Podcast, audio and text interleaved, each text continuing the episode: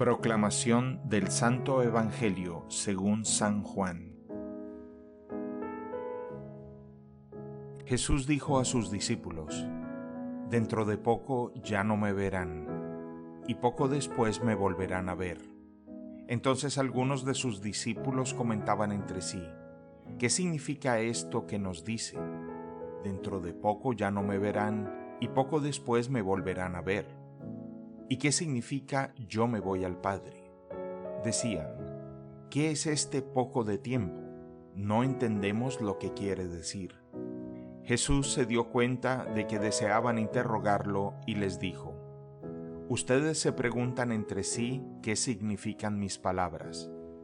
Dentro de poco ya no me verán y poco después me volverán a ver.